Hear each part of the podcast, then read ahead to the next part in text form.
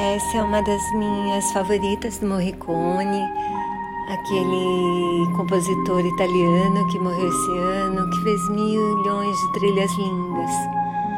Essa é uma trilha que ele fez para um filme que eu não assisti, mas que eu adoro desde a primeira vez que eu escutei.